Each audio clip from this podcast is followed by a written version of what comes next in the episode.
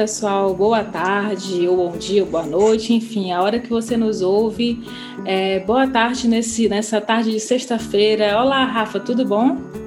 Tudo bem, Clarice? Prazer estar dividindo de novo a bancada com você. Com esse convidado aí super especial para a gente retomar um tema que já foi debatido num outro podcast nosso, mas agora com outro olhar, não é? Acho que a gente vai é, retomar bem estabelecer um diálogo legal com outro podcast que fizemos. O que você acha?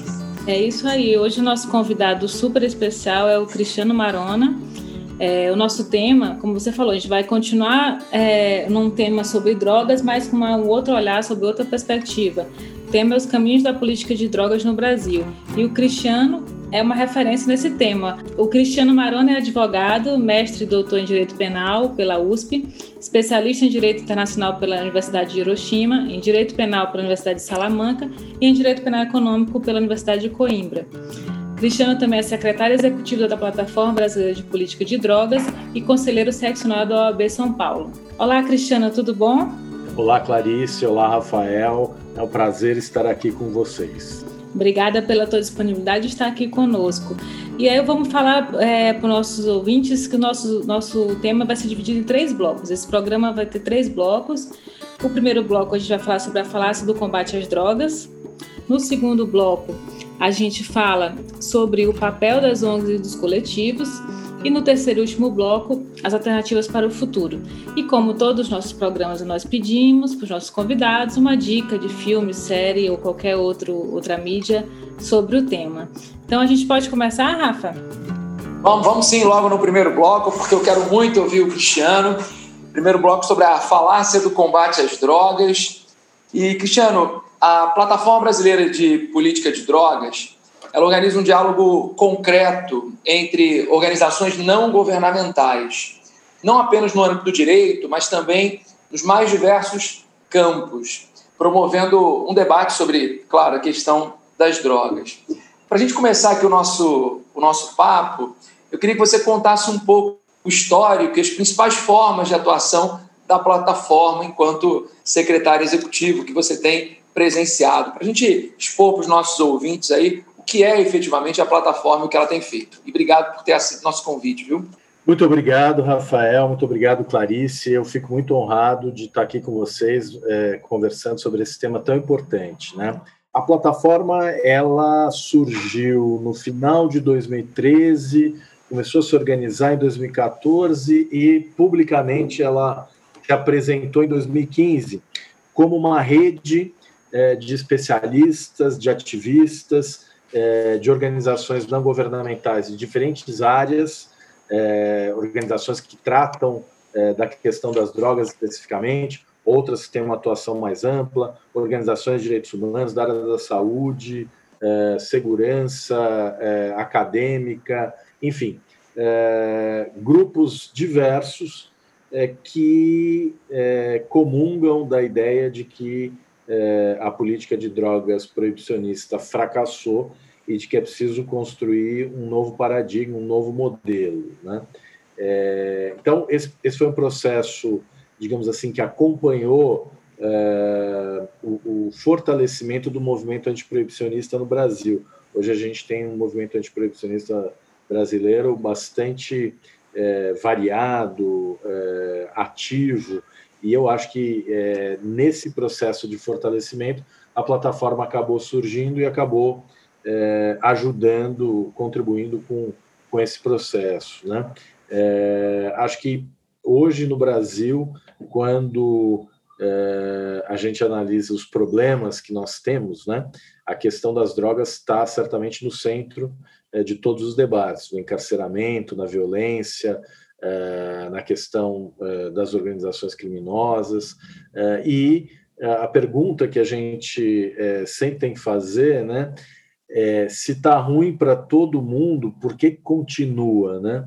E, e essa é uma questão é, é, que demanda a gente justamente discutir esse tema em profundidade, o que normalmente não acontece, né? O debate sobre drogas no Brasil normalmente ele é feito de uma forma muito desqualificada pelo viés é, policialesco, não raras vezes, né? A gente vê essa questão da bancada da bala, uh, desses, uh, dessas pessoas que usam a guerra às drogas como uma bandeira política que dá votos. Né? Então, a plataforma surgiu a partir, uh, digamos assim, da identificação dessa oportunidade de qualificar o debate, de tentar promover um debate sobre drogas baseado em evidências científicas, não em achismo, não em preconceito, não em moralismo, né? E a plataforma é, hoje ela tem uma secretaria executiva, tem um conselho consultivo um monte de gente bacana é, e temos é, é núcleos temáticos onde a plataforma se organiza, né? É, então nós temos o núcleo cannabis que acabou de lançar é, um produto muito bacana, uma obra chamada Introdução ao Associativismo Canábico, com a trajetória desse movimento é, brasileiro também tão importante, que é o movimento canábico. Né? É, temos também o Núcleo de Participação Social, que lançou também um guia sobre política de drogas é, municipal, aproveitando a eleição municipal que nós tivemos, a pauta das drogas nos municípios, a questão, dos conselhos, a questão dos conselhos municipais sobre drogas. Né? Aí nós temos também é, o núcleo de cuidado e atenção, que vai realizar um evento justamente sobre a questão é, de saúde mental, um tema que também é muito atual, né? Nós estamos vivendo uma tentativa de retroceder a nossa política de saúde mental, que foi construída de forma tão, é, tão bonita né? e tão é, é, participativa, com é, essa diversidade que é o movimento antimanicomial brasileiro, a reforma psiquiátrica brasileira, que é um caso bem sucedido, né, e que agora está em risco também, agora estamos é, mobilizados com, com isso. E, por fim, a gente tem também o núcleo de violência e encarceramento, né, que também atua nessa, nessa discussão. E um dos, uma das iniciativas que nós realizamos é justamente um curta-metragem chamado Estado de Proibição, mostrando como a guerra às drogas afeta é, de forma diferente mulheres que estão é, em diferentes lugares. Né? Então, a mãe de um paciente é, de maconha medicinal, a mãe de uma é, policial que foi morta é, em, é, em serviço, uma, uma outra mãe que teve o filho morto pela polícia durante, enfim, um confronto. É, nós temos, é, enfim, o, o estado de proibição é, inclusive, a minha dica, né, já me antecipando aí aos... Ah, é, ótimo. Isso que eu ia falar, já antecipou a dica, já anotei aqui para assistir. Mas é basicamente isso. E a, e a plataforma está aí hoje com quase 60 organizações da sociedade civil, é, organizações de diferentes tamanhos, diferentes propósitos, né? Então você tem, por exemplo, o IBCCRIM, que é a organização é, de onde eu venho, né? Que é uma organização né, que promove ciências criminais. Você tem o IDDD, que é o Instituto de Defesa de Direito de Defesa, uhum. Conecta os Direitos Humanos. Você tem a Brand, Abrasco, Abrasme, é, são todas as organizações da área da saúde, é, Cebride, você tem o SESEC, é, do Rio de Janeiro, da Julita Lengruber, você tem, o, enfim, uma, uma multiplicidade de organizações é, unidas ali pelo propósito de fazer é, a reforma da política de drogas é, se mover. Né? Basicamente uhum. é isso. Maravilha, maravilha, Cristiano, obrigado. E Clarice vai continuar nessa pegada, né, Claro? No primeiro é, bloco. É, a plataforma ela realmente congrega pessoas é, coletivas assim que se engajam nessa, nessa pauta, né? E a gente não está satisfeito com o que está acontecendo no Brasil em relação às drogas, então a gente tem que realmente se mobilizar. E vocês realmente se mobilizam, se realmente se mobilizam. E aí, é, Cristiana, última, no último episódio que a gente conversou com o juiz de São Paulo, Marcelo Semer, falando sobre essa questão das drogas, sob, sob o olhar do judiciário. E o Marcelo Semer nos apresentou um cenário, extraído da pesquisa dele de doutorado, que o judiciário, na realidade, o judiciário brasileiro, se vê muito mais como agente de segurança pública, no que se refere às drogas, do que como garantidor de direitos fundamentais da Constituição, consequentemente. Você acredita que essa visão de guerra às drogas, você até já antecipou para a gente que é, é, essa guerra às drogas está meio ultrapassada, mas você acredita que essa visão é eficaz na redução da violência que o tráfico de drogas provoca, ou outras organizações criminosas, enfim, essa violência que no fundo é o que a gente quer combater quando se fala em combater a criminalidade. É esse o melhor caminho mesmo de política de drogas no Brasil?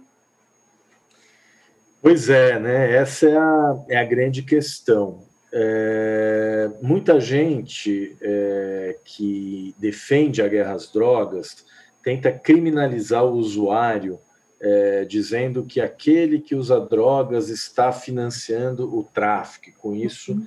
é corresponsável, né? Que é um discurso completamente falso. Inclusive o ministro Gilmar Mendes, no voto meia, no voto é, é no recurso extraordinário 635-659, que trata da descriminalização da posse de drogas para uso pessoal, né? Uhum. um caso que está no Supremo, o ministro trata disso falando que não se pode atribuir a quem deseja é, consumir drogas, sejam elas legais ou ilegais, qualquer outro propósito ou qualquer responsabilidade em relação à ação de terceiro. Né? Mas esse discurso ele esconde é, algo que é muito óbvio, né? O, o Nilo Batista ele tem um artigo é, o, o, sobre a guerra às drogas, né? Uma política criminal com derramamento de sangue, em que ele menciona Clausewitz. É, na guerra não há espaço para misericórdia. Na guerra o objetivo é liquidar o inimigo, é matar. E aí você mencionou a crise de identidade, né? O Auri Lopes ele fala na crise de identidade do juiz brasileiro. Né? No, lugar de, no lugar de garante de direitos, ele se enxerga como um agente de segurança. E é por isso que nós temos uma das mais altas letalidades policiais do mundo, né? E a guerra às drogas é um motor dessa violência policial. Tivemos aí a decisão do ministro Faquim é, proibindo operações durante a, a pandemia é, nas comunidades do Rio de Janeiro, mas que na verdade revela o estado de coisas inconstitucional que essa guerra às drogas proporciona. É como se a guerra às drogas outorgasse um, uh, uma garantia de impunidade, né? que é, no fundo, é, esse discurso do presidente Bolsonaro, né? do uh, excludente de licitude, que é uma promessa de campanha que ele vem fazendo já há bastante tempo, e que ele agora é, é, voltou a falar nisso, né? É. E que nada mais é do que é, uma polícia que mata, uma polícia que é, é, é absolutamente incompatível com a ideia de, de Estado de Direito. direito. Né? É uma licença para matar, na verdade. E a guerra às drogas fornece esse discurso, porque na guerra,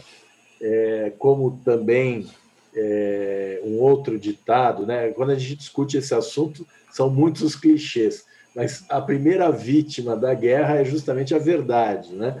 E é.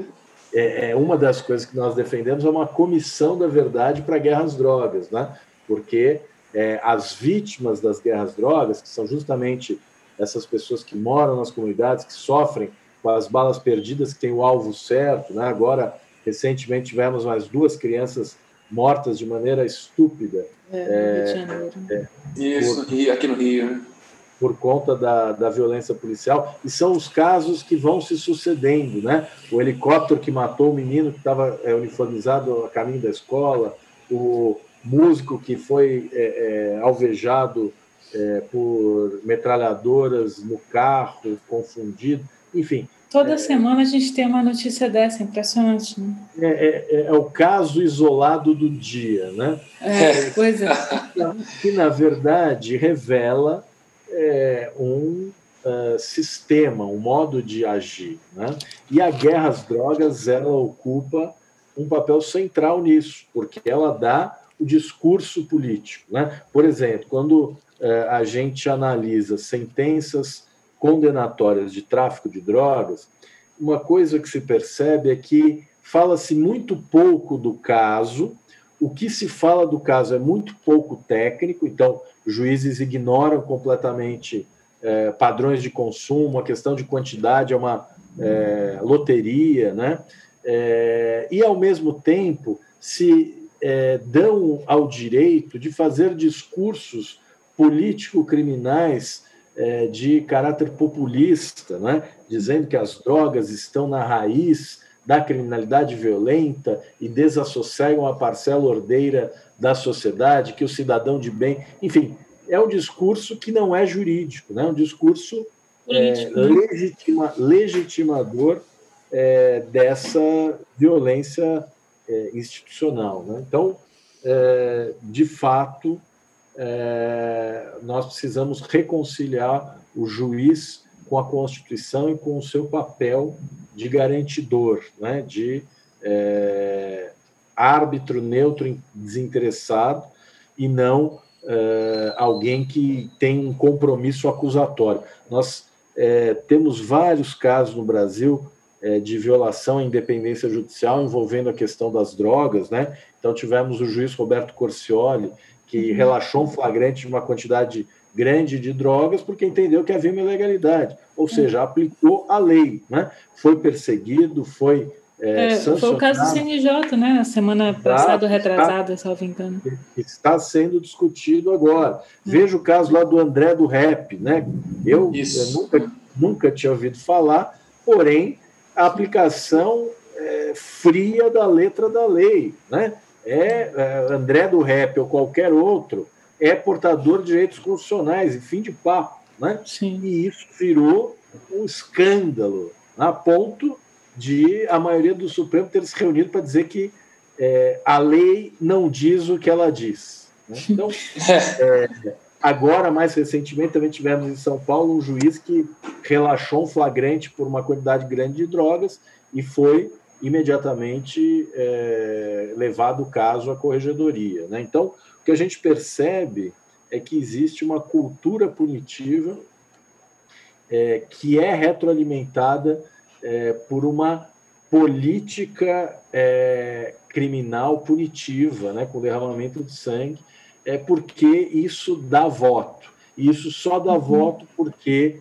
é, existem pessoas ignorantes em relação ao tema que aceitam esse senso comum que não resolve. Se resolvesse, nós não estaríamos há 50 anos enfrentando o mesmo problema no Brasil. Né? Em 1976, o então deputado é, Ibrahim Abiac escrevia no relatório da Comissão Parlamentar de Inquérito para investigar a violação de direitos humanos nos presídios brasileiros, que as prisões brasileiras eram, naquela época, sementeiras de reincidência, porque nelas a violação de direito é sistemática. Então, é, não é que nós temos uma crise prisional, nós temos um contínuo de é, tortura. Né? As nossas prisões são campos de concentração há pelo menos 50 anos.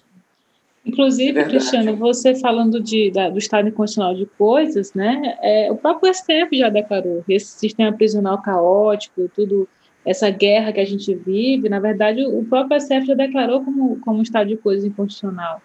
Então, várias pois é, medidas é, mas... a serem tomadas, até a disso de custódia saiu disso, né?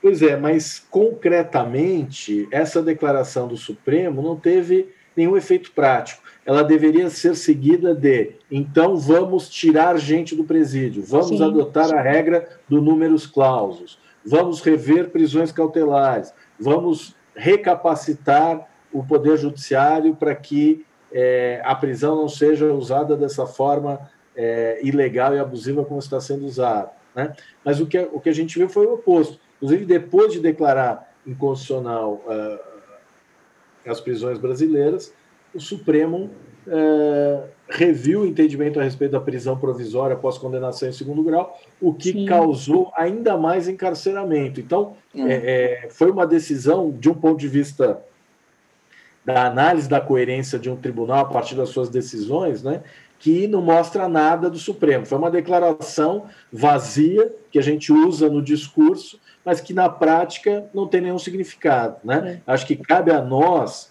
é, tentar constranger, porque é o que nos resta, é, o tribunal a criar mecanismos de concretização desse discurso. Senão, o discurso vai continuar não impedindo uma prática absolutamente divorciada. Né?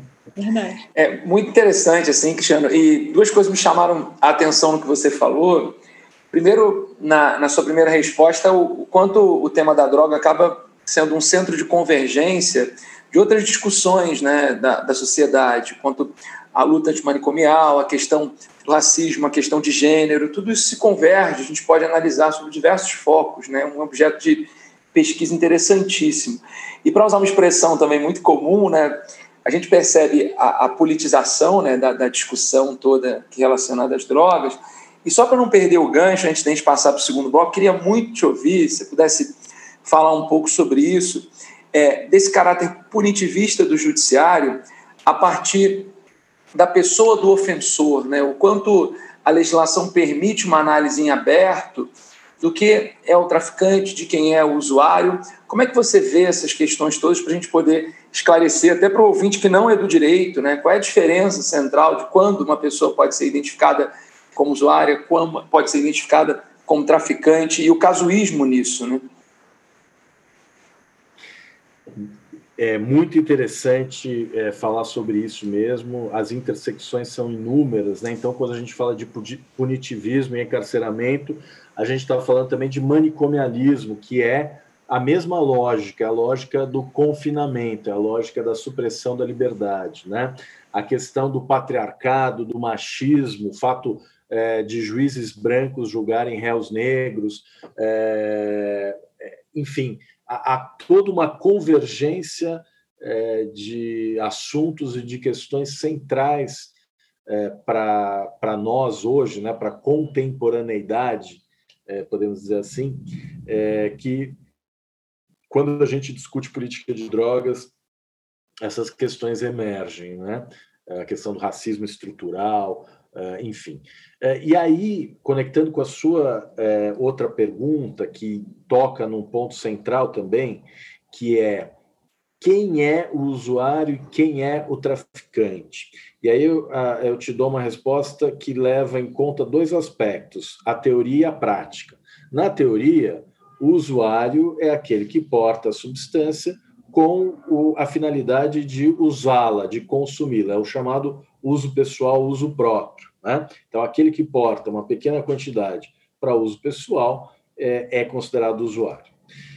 O traficante é aquele que tem é, a intenção comercial, né? o intuito mercantil, aquele que objetiva ter lucro. Né? É, na teoria, então, é, nós conseguimos fazer uma diferenciação claramente visualizável. Né? Na prática, as coisas ficam um pouco mais complicadas, é, graças ao que eu chamo é, de cegueira hermenêutica deliberada por parte dos operadores do direito, Maravilha. em especial do judiciário, né? Porque é, o direito penal das drogas, a gente tem aí o Valois, o próprio Marcelo Semer, enfim, Sal de Carvalho, há toda uma literatura é, é, mostrando isso, né? Como o direito penal, Nilo Batista, como o direito penal das drogas, ele é a melhor representação do pensamento autoritário em matéria criminal no Brasil, né? É, e ele tem essa capacidade, não é à toa, ele foi pensado para isso. Né? As convenções internacionais, quando é, modularam e determinaram o formato da incriminação, da perseguição criminal é, do tráfico de drogas, criaram uma forma aberta, né, imprecisa, vaga, que pode é, caber em qualquer um. Então, no Brasil, ser usuário ou ser traficante é uma mera loteria. É, a mesma quantidade que para um juiz significa indiscutivelmente tráfico de drogas, para outro vai significar uso pessoal, sem dúvida. Né? Quando a gente fala, por exemplo, de é, plantas de cannabis, é, a ignorância que alguns acórdãos revelam é também enorme. Né? Falam do peso é, levando em conta o vaso, a terra, os galhos, enfim. É, é, e, e, aí que a gente percebe que, de um ponto de vista técnico-jurídico, é, a pessoa flagrada com drogas no Brasil, ela é obrigada a provar que não é traficante. É uma inversão, inversão da regra da, da prova. É. Impressionante. A, a questão é, alguns podem provar que é, possuem renda lista, ou porque é, declara imposto de renda, ou porque tem olerite, enfim. Mas há pessoas que trabalham no mercado informal, é, ou mesmo pessoas que não trabalham, os desempregados também, que formam uma massa enorme na população brasileira. Usuários nessas circunstâncias vão ter mais dificuldade de provar que não são traficantes, porque vai se manifestar essa cegueira hermenêutica deliberada, pela qual o juiz vai concluir como não tem trabalho lícito e estava com drogas, só pode ser traficante. Né? Então, as eh, deduções, as formas eh, pelas quais eh, o fundamento da condenação é dado na sentença de tráfico revelam um pouco apreço pela técnica processual penal. Né?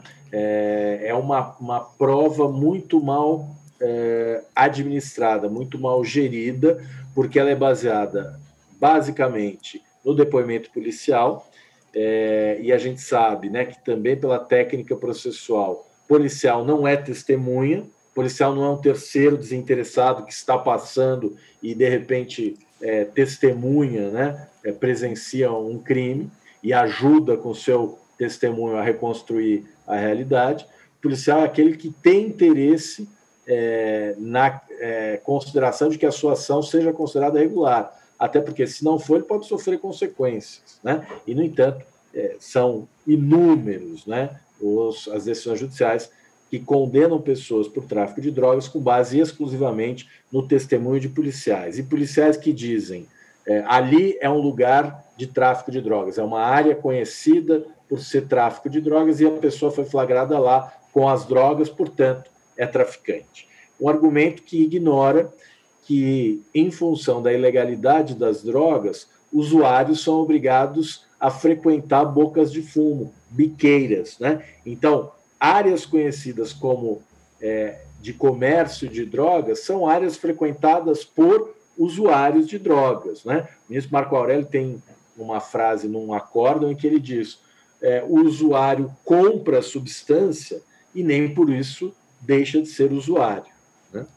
É, mas, mas, infelizmente, esse é um tema cercado pela polêmica e ainda hoje, é, dezembro de 2020, pleno século XXI, a gente encontra é, decisões que são exatamente a reprodução desse discurso falso, artificial e completamente inconstitucional. Obrigado, obrigado, Cristiano. Realmente tema desperta o interesse e a gente fica, às vezes, impressionado como a gente retoma né, certos pontos que a gente achava que estavam pacificados, mas o tempo inteiro essas verdades vêm sendo contestadas. Né? E com relação às drogas, eu acho que isso é muito mais sensível. Clarice, acho que a gente pode para o segundo bloco, né? Vamos, vamos para o segundo bloco, Rafa?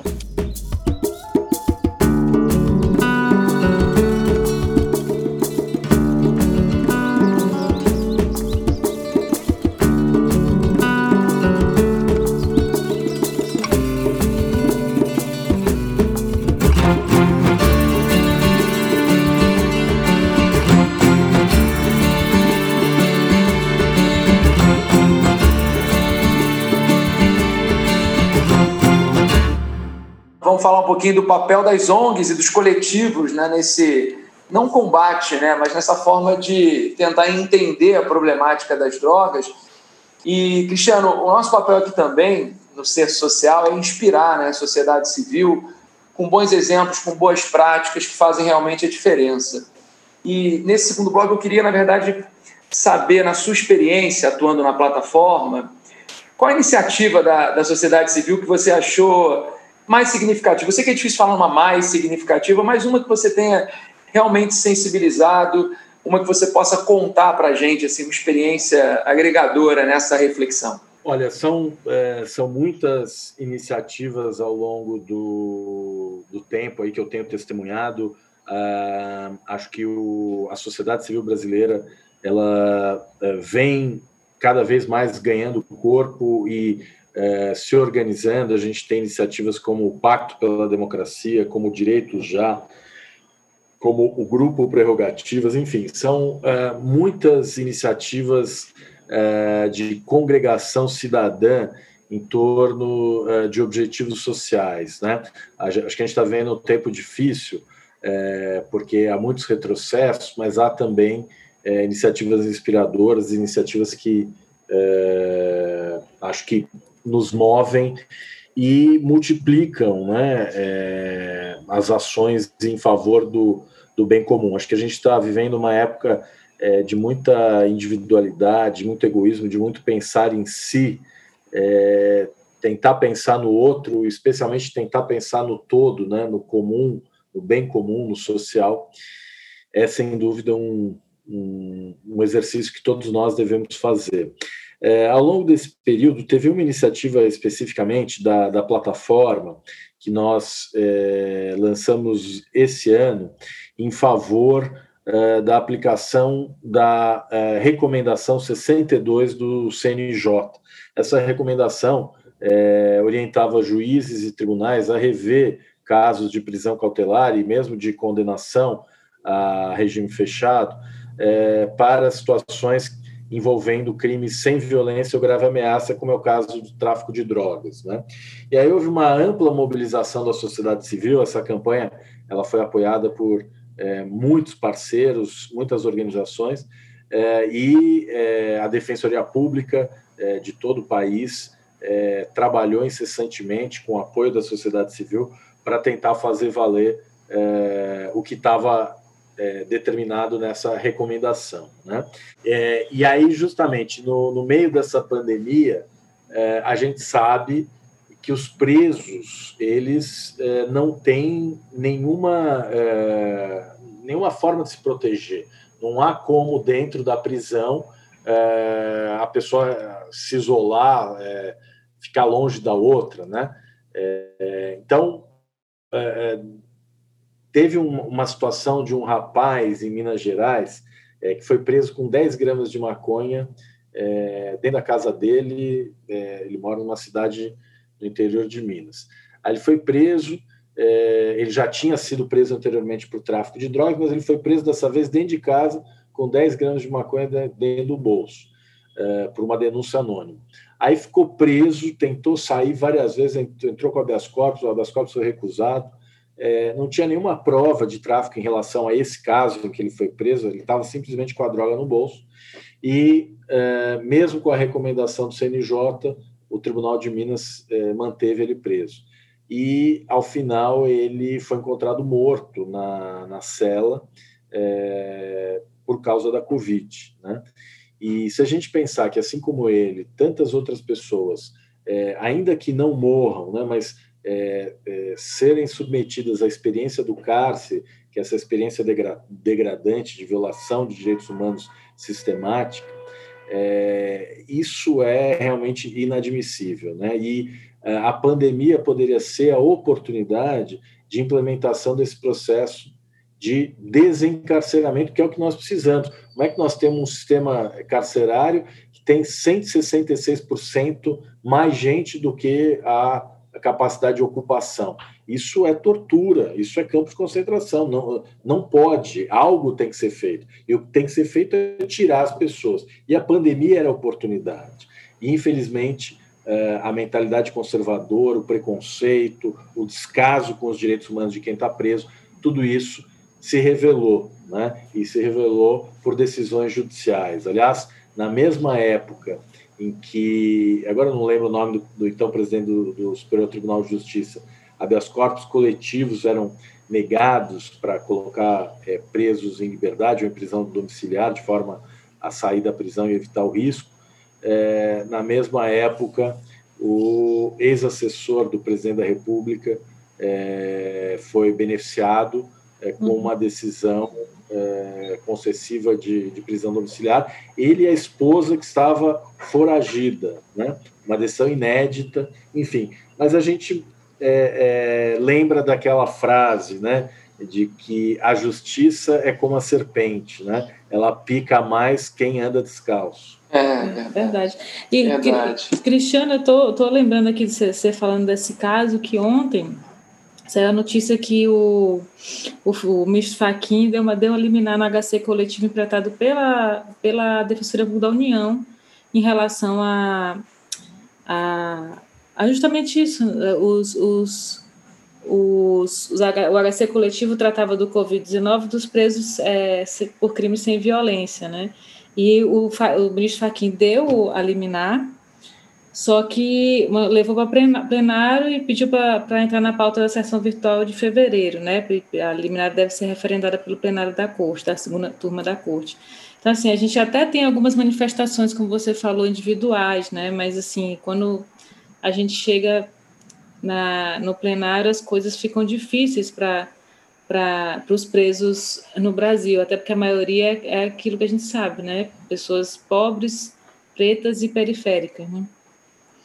Exatamente. E, de fato, nós temos uma Suprema Corte é, que é, não foi capaz de inibir é, as práticas autoritárias que se acentuaram, especialmente a partir, é, vejo eu, 2014, 2015, 2016, né, com ascensão e apogeu da Lava Jato, né, que foi um fenômeno que influenciou é, toda a aplicação do, do, direito penal e do processo penal no Brasil, né, e influenciou também o Supremo Tribunal Federal, que se tornou uma espécie de refém da Lava Jato, né, e acho que acabou tomando uma série de decisões na esteira é, dessa polarização e da, do fato da Lava Jato ter assumido uma série de bandeiras inconstitucionais, né, como a execução provisória da pena, a, a é, condução coercitiva, é, enfim, é, várias questões relacionadas à prisão provisória, além da conta, etc. Então, eu vejo como acho que um, um problema cultural, né, que nós é, enfrentamos e que o, o, Supremo, no fundo, é a, digamos assim, a última manifestação, né? E, e, e, acho que o mais sintomático disso é o fato de que é, aquilo que seria o mais importante, que é o papel contra-majoritário da corte, né?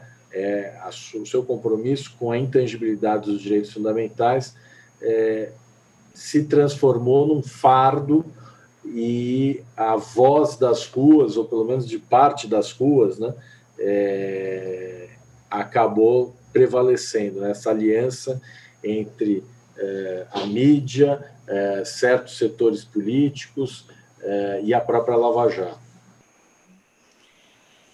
É isso, acho que você tocou no ponto bem importante. A gente tem uma participação social da sociedade civil extremamente importante, significativa mesmo. Você citou o exemplo desse, dessa questão dos presos durante a Covid, a, a pandemia, serem presos, presos sem violência, serem é, colocados em prisão domiciliar, que foi, foi uma articulação das defensorias, mas principalmente por conta da, da, do, da sociedade civil organizada, então a defensoria apoiou esse, esse pleito da, da sociedade civil organizada, mas a gente esbarra, na verdade, no poder público, né?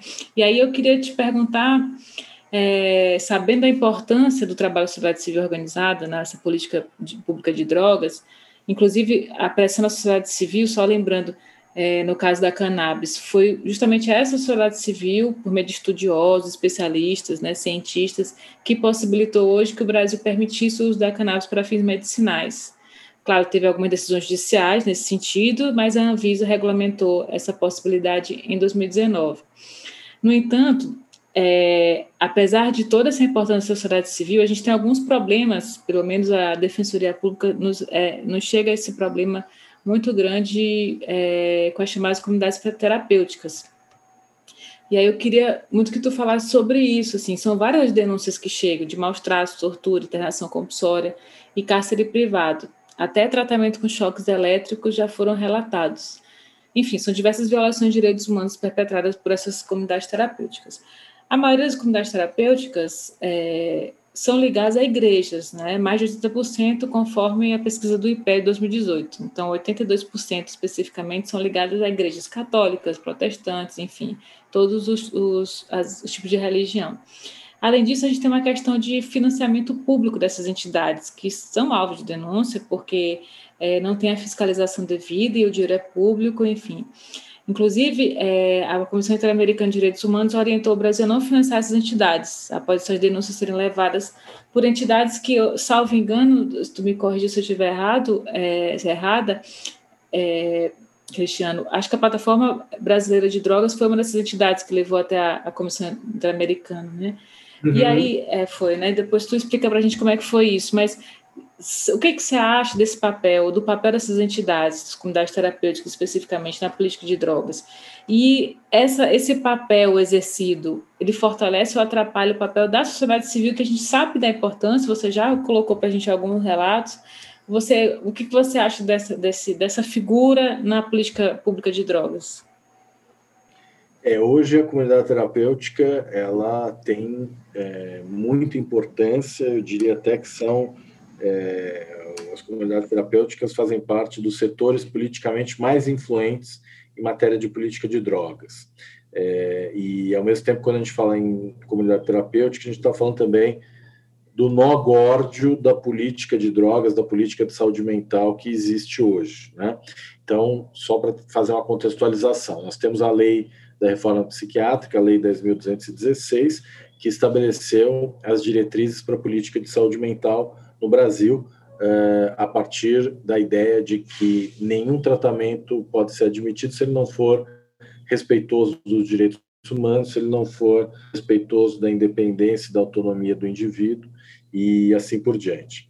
E, mas é, é, os, os manicomialistas, os donos de hospital psiquiátrico, que ganhavam muito dinheiro com isso, é, continuaram durante todo esse período remoendo uma possibilidade de reação que surgiu agora. Né? É interessante que as comunidades terapêuticas elas nasceram com a reforma psiquiátrica, mas elas foram se modificando ao longo do tempo e foram, digamos assim, aderindo a, a, a esse discurso mais conservador, religioso, baseado na abstinência, no não uso. Né? E hoje, as comunidades terapêuticas, é, falar da natureza jurídica da comunidade terapêutica é uma, uma questão difícil, complexa. Né? Alguns entendem que é um equipamento de saúde, é, outros entendem, é, enfim, é, há uma discussão sobre qual o papel das comunidades terapêuticas, embora nos últimos anos, né, diversos atos administrativos em âmbito federal tenham sido publicados é, para incluir comunidades terapêuticas e para permitir é, repasse de recursos sem licitação né, e praticamente sem fiscalização. Você mencionou que a pouca fiscalização que há identifica uma série de problemas, maus tratos, torturas, etc. Né? É, também há a questão do aparelhamento político. Hoje é muito comum nos conselhos é, municipais e estaduais de política sobre drogas, é, é a Federação das Comunidades Terapêuticas tem um papel também muito relevante, até porque eles recebem do Estado recursos é, para realizar iniciativas é, de acolhimento, é, especialmente pessoas que fazem uso problemático de drogas. Né? Então, eles também acabam tendo interesse na manutenção desse modelo. É, eu entendo que é uma sociedade civil alinhada a esses interesses, né? sociedade civil, digamos assim, é, mais é, ligada a grupos religiosos, que acaba também tendo muitos benefícios. E aí, quando a gente analisa a falta de financiamento para equipamentos como o CAPS-AD, né, o Centro de Atenção Psicossocial, Álcool e Drogas, como toda a rede de atenção psicossocial está desfinanciada, é, a gente percebe que não é por acaso, é uma opção política. É, esse governo, especialmente, mas também o governo anterior, de Michel Temer, é, já começaram o desmonte dessa política de saúde mental a partir não da mudança na lei, mas das mudanças administrativas, nos atos administrativos, nas portarias e etc. O que é uma forma muito antidemocrática de mudar uma política. Né? Na verdade, é uma forma inconstitucional. É, mas, de qualquer modo, é, eu creio que é, é a sociedade civil é, no Brasil ela, ela passa por um, um, momento de amadurecimento. Né? Esse governo ele tem sido uma é um grande desafio é, para todos nós, porque as pautas elas se multiplicam, né? os incêndios eles é, são inúmeros é, e, e, é um governo que tem o método como caos e o caos como método. Então, é, eles lançam um balão de ensaio hoje, amanhã eles dizem que não, que não é nada disso, no outro dia eles voltam com a mesma ideia. É, então, realmente é difícil ser sociedade civil hoje no Brasil. Perfeito. Acho que a gente pode caminhar para o terceiro bloco. E dentro de tantos problemas que o Cristiano apresentou para a gente, tentar falar de alguma alternativa para o futuro, né?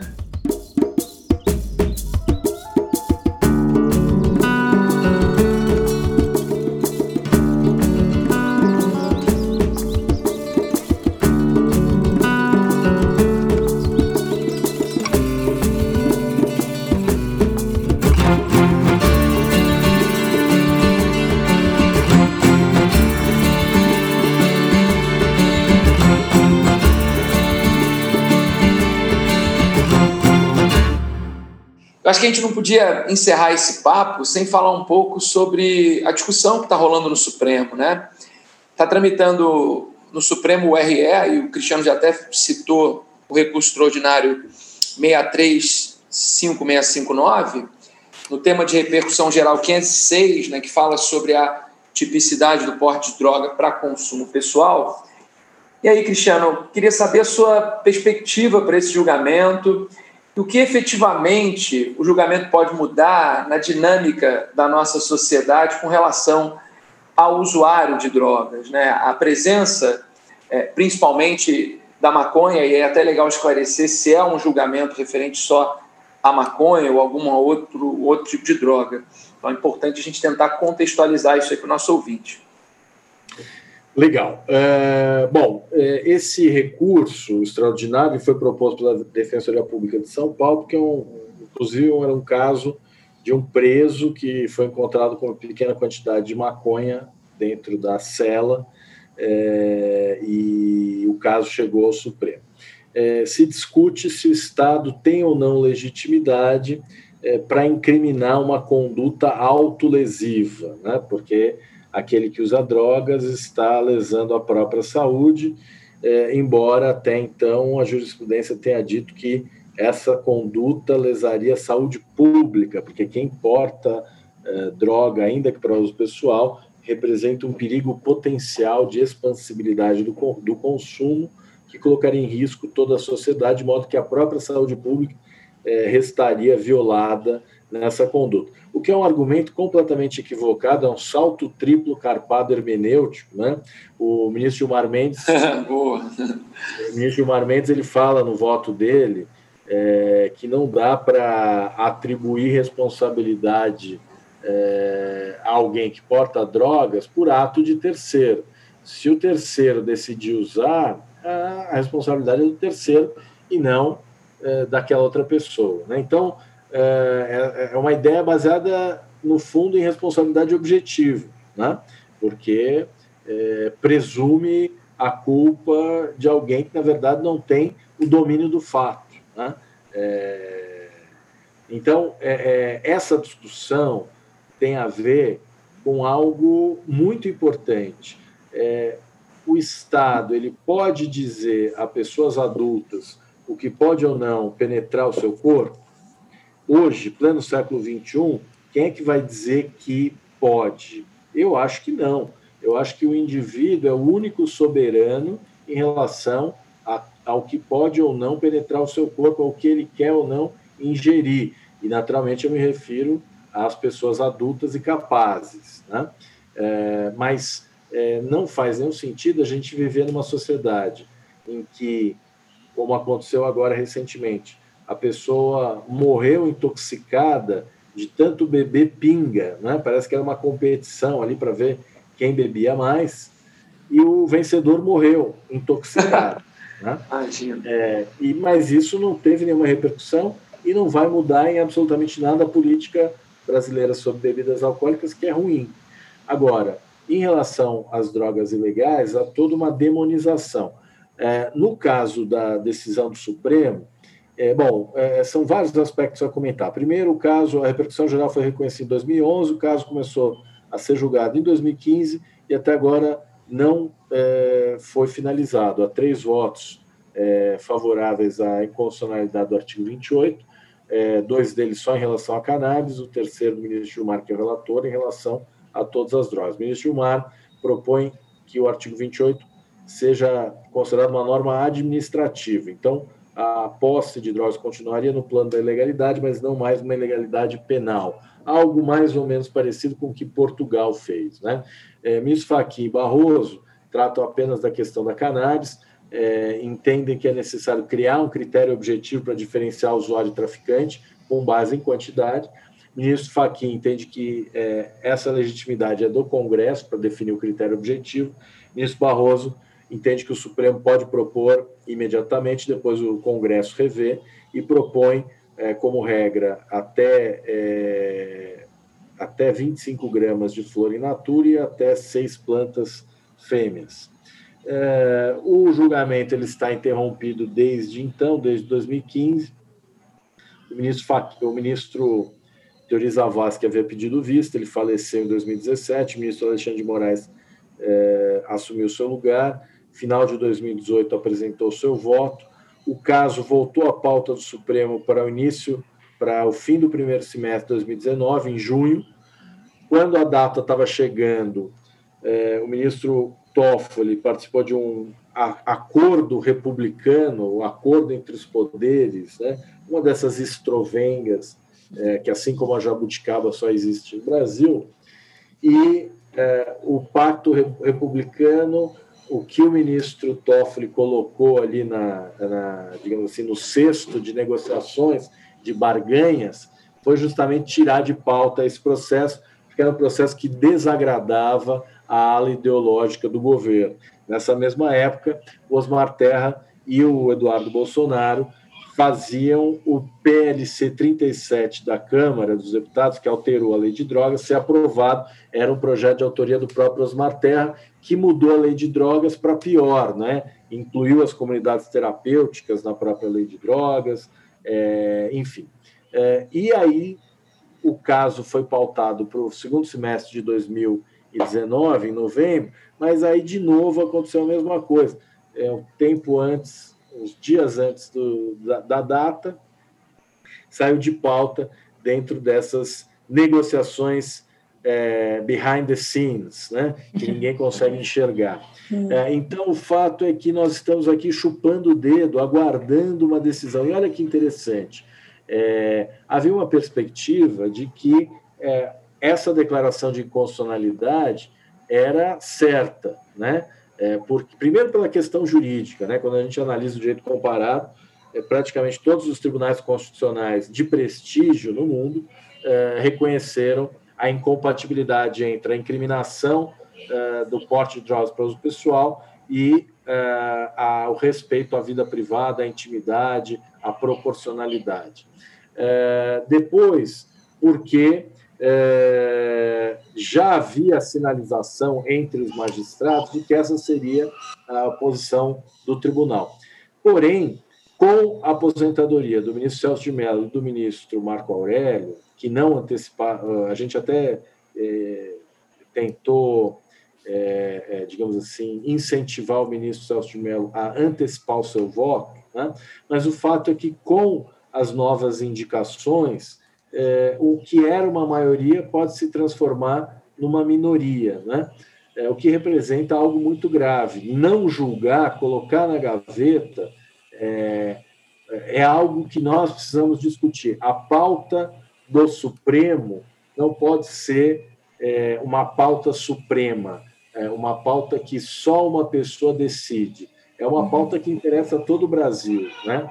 E Assim como esse caso, existem outros, mas o caso da inconstitucionalidade do artigo 28 da Lei de Drogas é um caso típico de como a tática do engavetamento né, impede a evolução desse debate. É evidente que é, muitos problemas continuariam a existir, ainda que a inconstitucionalidade do artigo 28 continuasse, fosse declarada inconstitucional. Porque os grandes problemas que nós temos na lei de drogas têm com o tráfico, não com o uso. Mas isso seria um grande impulso, especialmente no sentido da mensagem, né? é, no sentido de que é, o sistema de justiça ele não pode se ocupar de bagatelas, ele tem que se, ocupar de questões relevantes. Né? Então, quando a gente analisa, e o Marcelo Semer fala isso na, na, no Sentenciando o Tráfico, né? Uhum. grande maioria, 90%, são casos de pequeno tráfico, de pequena quantidade. Né? É, muitos deles que nem tráfico são, muitos deles casos de uso transformado em tráfico, porque não há prova da mercancia, do ato de comércio, na grande maioria dos casos. Né? Então, é, a questão do Supremo é essa infelizmente, nós temos um Supremo que é, não teve coragem de enfrentar o tema. E, infelizmente, eu acho que os sinais indicam que tão cedo ele não terá coragem de enfrentar esse tema. É, eu lembrando aqui, né, Cristiano, assim, essa demora no julgamento, enfim, é tanto atraso, não só de um, de um julgamento tão importante para o Brasil todo, mas é, é um retrocesso no sentido de que o Brasil é um dos poucos países da América Latina que ainda criminaliza o porte de drogas. Assim, a gente só está junto com Suriname e as Guianas. Então, assim, é, é, bem complicado um país que é o maior país da, do, da América Latina, em, economicamente, em tudo, mas não consegue avançar numa pauta que é, é, é urgente no, no, mundo todo, inclusive no, no, próprio continente, né? Exato. É, é infelizmente, né? É, a gente lembra do Milor, que dizia que o Brasil tem um enorme passado pela frente. Né? É verdade, exatamente. Temos mesmo. A era Bolsonaro é um, é um retorno ao passado, é um retorno ao, ao Estado pré-moderno.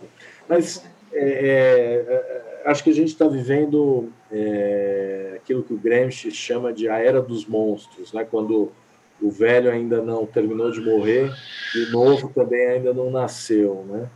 E é, uma, é, é também conhecida como a era dos monstros, a era da barbárie, é, porque justamente todo tipo de alucinação sai do armário, né?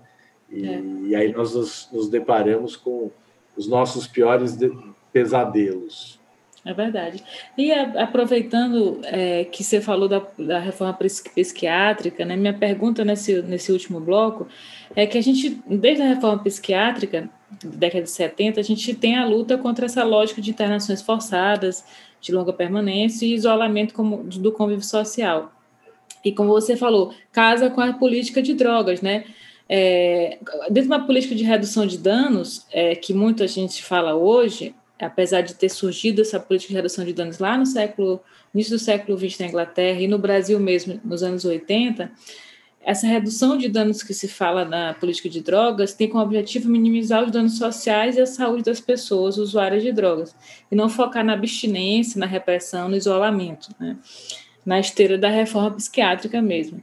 Na verdade, essa política de repressão e encarceramento, como você falou, o Marcelo Sema já, já conversou com a gente aqui, e no mesmo sentido, essa política não vem surtindo efeito no combate ao tráfico de drogas, ao crime organizado e à violência que a gente percebe no dia a dia que só aumenta. Né? Um exemplo que você, inclusive, comentou já de uma política de redução de danos que deu certo é Portugal que é, passou a encarar o usuário como alguém que precisava de cuidados de saúde, não como criminoso. E aí é esse foco, essa perspectiva que muda. Você acredita, é, Cristiana, que a gente pode avançar no Brasil nessa questão de drogas é, em relação a uma política de redução de danos, por exemplo? Como você acredita que a gente avançaria? A questão se resume mesmo só a legalizar ou não as drogas, ou algumas delas, enfim, ou tem mais alternativas para o futuro?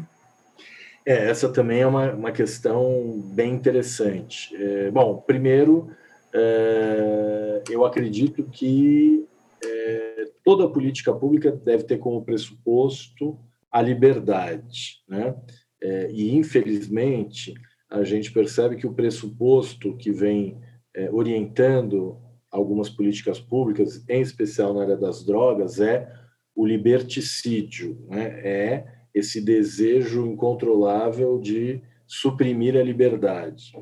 É, então, a, a, liberdade como pressuposto de qualquer política pública, de uma política de saúde mental é, que priorize né, o tratamento em liberdade, o cuidado em liberdade, e que, é, é enfim, é, valorize a liberdade, assim como no âmbito criminal, né? deixando de criminalizar condutas que não devem ser criminalizadas. A gente vê até hoje gente sendo presa porque está com camisa com uma folha de maconha, boné com uma folha de maconha, etc. Algo que também tem um voto do ministro Celso de Mello que diz isso, né, citando um trecho do Código Penal comentado do uh, Delmanto. É, não há crime na mera manifestação da opinião sobre é, políticas públicas, nem ostentar uma folha de maconha no boné ou na camisa. Né? Então, eu entendo que as políticas públicas elas devem se basear pela preservação da liberdade, pela valorização da liberdade. Infelizmente, valorizar a liberdade é um discurso que não dá muito voto. Né? A gente tem visto no Brasil é, que os discursos a favor da liberdade são discursos pouco valorizados. Né? Os discursos mais valorizados são os discursos contra a liberdade, os discursos liberticidas. E aí, a política de drogas ela cumpre um papel também chave, porque ela é o carro-chefe dessa política liberticida, tanto no que diz respeito ao encarceramento, ao incremento é, do aparato punitivo, né? e aí a gente percebe é, como isso é, representa também o fortalecimento político dessas carreiras, né? fortalecimento político, fortalecimento financeiro, e ao mesmo tempo como isso é, é também é, retroalimentado por esse discurso político que ganha voto com é, essa postura.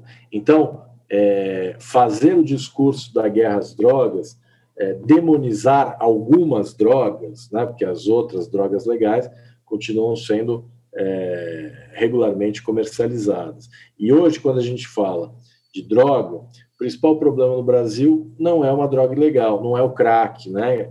O ministro Osmar Terra tem uma obsessão com a epidemia de crack que jamais existiu, é uma espécie de é, Dom Quixote que enxerga lá os é, castelos invisíveis.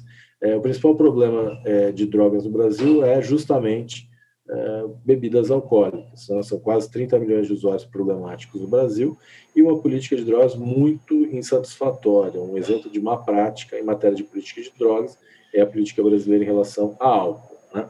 Então, é, eu acredito que não está fácil, não está bom, mas nós não temos outro caminho, outra opção. Né? Nossa única opção é investir na qualificação do debate, é insistir é, na obediências, evidências científicas. Então, quando a gente ouve, por exemplo, representantes da Associação Brasileira de Psiquiatria, ou mesmo do Conselho Federal de Medicina, é, ou mesmo o secretário nacional de prevenção e cuidado né, em relação a drogas, Quirino Cordeiro, quando a gente ouve eles dizerem que cannabis não tem propriedade terapêutica, quando o mundo inteiro reconhece que tem, a gente percebe que, infelizmente, hoje o Brasil está dominado pela vanguarda do atraso, né? Mas não há mal que nunca dure, que sempre dure, nem bem que nunca acabe. Então, é, vai passar, nós vamos voltar a sorrir novamente. É isso que eu desejo. É isso, é, você tem razão, a gente tem que qualificar o debate. Nada melhor do que ouvir a ciência, né? Não, não ficar no, nos achismos, nos moralismos e nas opiniões é, pessoais, né?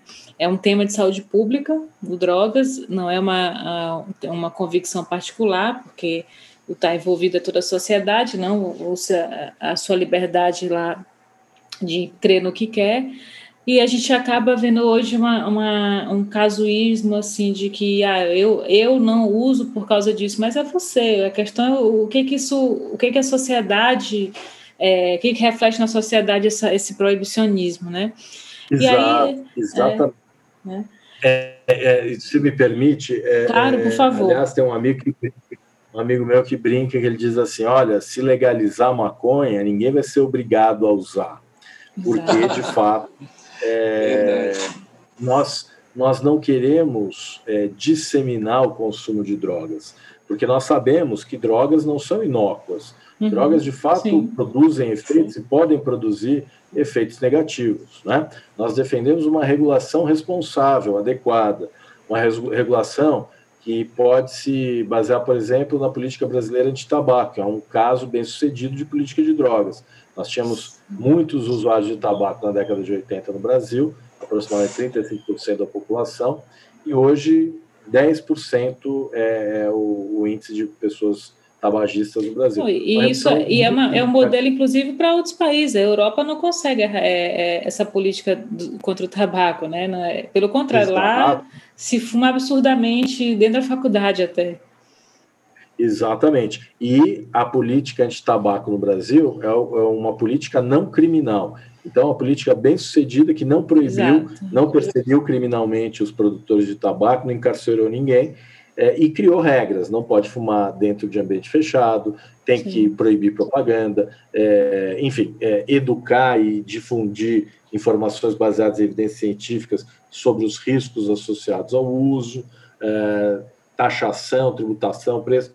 Uma política pensada e uma política planejada que deu bom resultado. Então, o que a gente percebe no mundo todo é que é, as drogas que hoje são consideradas ilegais, muito em breve deixarão de ser. Né? No caso da maconha, já eh, acho que a maconha é a porta de entrada para esse admirável mundo novo da regulação de substâncias psicoativas. Né? Uhum. Acho que a gente está vivendo um momento em que é, pesquisas indicam é, que substâncias como ayahuasca, LSD, MDMA possuem propriedades terapêuticas e podem ajudar a combater, a tratar uma série de doenças graves. Né? Mesmo a cannabis, o que já se sabe, é, revela que é uma planta extremamente útil e com muitas vantagens em relação a outras substâncias, como é o caso da dor crônica, né? que é tratada com opioides, e, e nós estamos vendo nos Estados Unidos agora 50 mil mortes é, por ano em razão dessa crise. Uma empresa farmacêutica, Purdue Pharma, é, condenada a pagar 8 bilhões de dólares, foi dissolvida é, porque foi considerada culpada e confessou a culpa é, na produção dessa epidemia de ópio. É, e o resultado é que a empresa foi dissolvida e transformada numa Public Benefit Company. Né? Estatizaram a Big Pharma nos Estados Unidos por conta da culpa criminal é, na epidemia de opioides. Os é, representantes da família, dona da empresa, é, ficaram de fora do processo criminal, né? porque lá eles entendem é, que processo criminal pode é, ser evitado mesmo em casos graves como esse. É, aqui no Brasil, a gente está muito longe dessa realidade, né? mas o que a gente percebe é que isso é inevitável, que cedo ou tarde, toda e qualquer substância vai ter é, um acesso a um canal legal de acesso. É, e é bom que seja assim, porque é, a proibição gera um mercado clandestino que fortalece organizações criminosas. O Brasil é um exemplo. Quanto mais nós prendemos, né, mais as organizações criminosas ficam fortalecidas, menos o Estado ganha, menos a sociedade ganha. Né? É, um, é uma equação em que todo mundo perde, só ganha a organização criminosa e os corruptos. Né?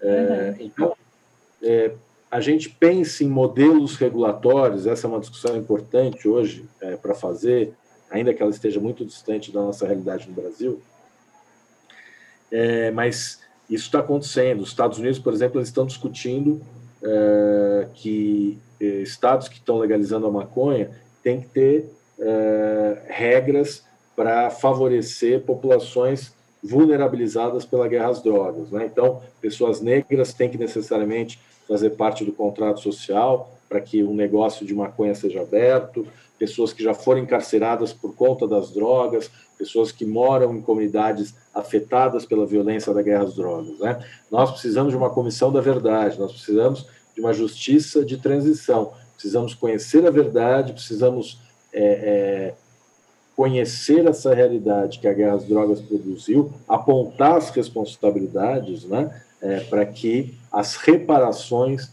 sejam feitas. Então, quando a gente fala de é, modelos regulatórios hoje, o que me vem à mente são as pequenas propriedades familiares de agricultura familiar, na França e na Itália, que produzem vinhos de boa qualidade, a cannabis podia ser isso, né? É, agricultura familiar envolvendo grandes comunidades, é, de modo a é, repartir o benefício que essa atividade pode produzir para o maior número de pessoas possível. E, prioritariamente, para as pessoas que hoje são as que mais sofrem é, com esse modelo de guerras drogas, que são justamente os negros pobres e periféricos, moradores das favelas, das periferias, das comunidades Brasil afora.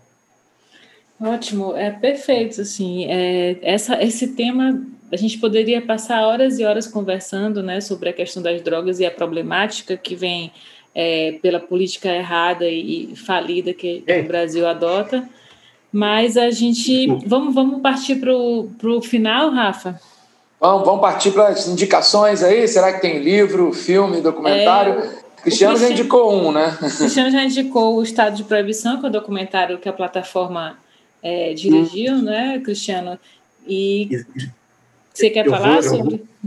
Eu, eu quero. O Estado de Proibição é, é, trata justamente de como a guerra às drogas ela atravessa a vida de diferentes mulheres, né? A mãe de um paciente medicinal, a mãe de um jovem morto pela violência da guerra às drogas, a mãe de uma jovem policial morta também é, pela violência da guerra às drogas, é, mostrando, né, um filme que mostra como a guerra às drogas é ruim para todos, né, como todos nós perdemos com a guerra às drogas, e a partir dessa narrativa feminina, que é também, digamos assim, um viés que dá um toque especial para o filme, né, porque é, traz essa, esse olhar da mulher sobre esse fenômeno da, da guerra que é tão masculino. Né? É, além disso, é, eu queria indicar também, é, nós temos um guia sobre drogas para jornalistas é, na plataforma, que também foi produzido com muito carinho e que a Folha de São Paulo coloca hoje na, na bibliografia sobre formação de jornalistas lá que eles fazem, né? então, acho que seria interessante mencionar. bom, eu já tinha mencionado os dois outros é, livros da plataforma. A gente tem também uma revista científica que é a Platô Drogas e Política, que uhum. é, lançou agora a quarta edição. Maurício Fiore, nosso editor, é, que é justamente é, discute é, drogas, regula regulação e desigualdades, né, racismo. Também está um trabalho muito bacana. Queria convidar todos e todos para conhecer o nosso site, pbpd.org.br é, lá tem bastante coisa. Mas para não é, ficar só nas coisas né, que, a, que, a, plataforma fez, acho que tem muita coisa bacana é, sendo produzida, sendo, sendo feita no Brasil e no exterior. No exterior estaria o, é, o é, um documentário do Ron Mann chamado Brass, em que ele fala da, da história da proibição da maconha. É um filme muito instrutivo, mostra como é, a lei seca, né, que durou de 1919 a 1933, foi a precursora é, e mesmo depois de abolida, ela serviu como modelo para a perseguição das, das drogas ilegais, né? Bom.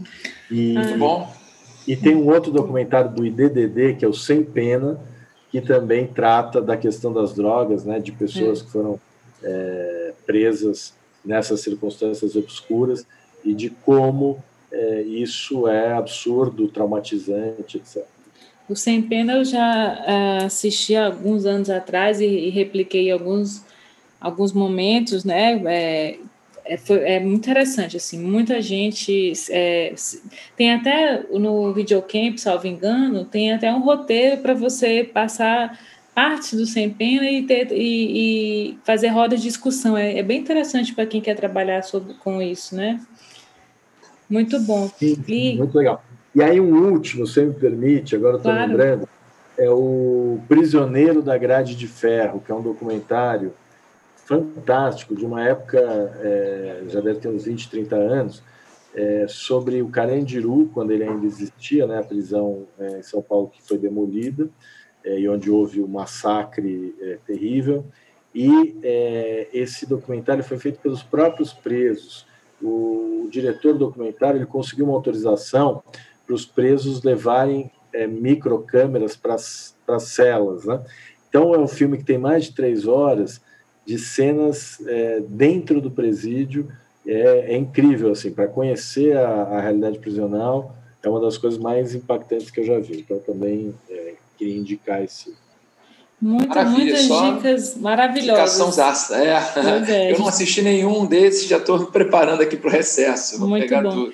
A minha Muito dica legal. é de um, na verdade, é uma série do canal History que é Narco América, que fala dessa guerra às drogas nos Estados Unidos, né? Dessa já dura cinco décadas aí como o Cristiano falou para a gente como é que funciona essa guerra às drogas lá. E esse essa série que o canal History é, estreou, acho que, salvo engano, em 2017, são quatro episódios, e faz várias revelações, inclusive como as ações da própria CIA sobre, sobre essa guerra às drogas. Bom, gente. Bacana. Calma aí que eu tenho uma dica também. Ah, sim, Rafael, por favor, sua dica. Na verdade, é uma dica, um pouco um depoimento. Assim, quando eu estava na graduação em Direito, eu fui apresentado numa das, das disciplinas um, um, um documentário que mostra um pouco esse combate às drogas né, no Rio de Janeiro, com todos os enfrentamentos que são próprios aqui da cidade, que representam um pouco também do, do país, que é Notícias de uma Guerra Particular. É um documentário já antigo, né, de 99, do, do João Moreira Salles e da Katia Lund, mas que me marcou muito. Né? Foi a primeira, primeira vez que eu fui introduzido nessa, nessa temática. E a gente assistiu o documentário com uma uma palestra do Hélio Luz, que é onde foi delegado de polícia aqui do Rio de Janeiro, que fala muito sobre o tema e me marcou muito. Acho que quem não viu vale, vale a pena assim, se apresentar da problemática, as consequências concretas né, dessa é, a forma de tratar o tema. Né? Então, foi importante para mim. Bom, gente, acho que foi assim maravilhosa essa nossa conversa. Eu já, eu é, já peço para o Cristiano se preparar para outros programas, porque a gente tem muito assunto para conversar.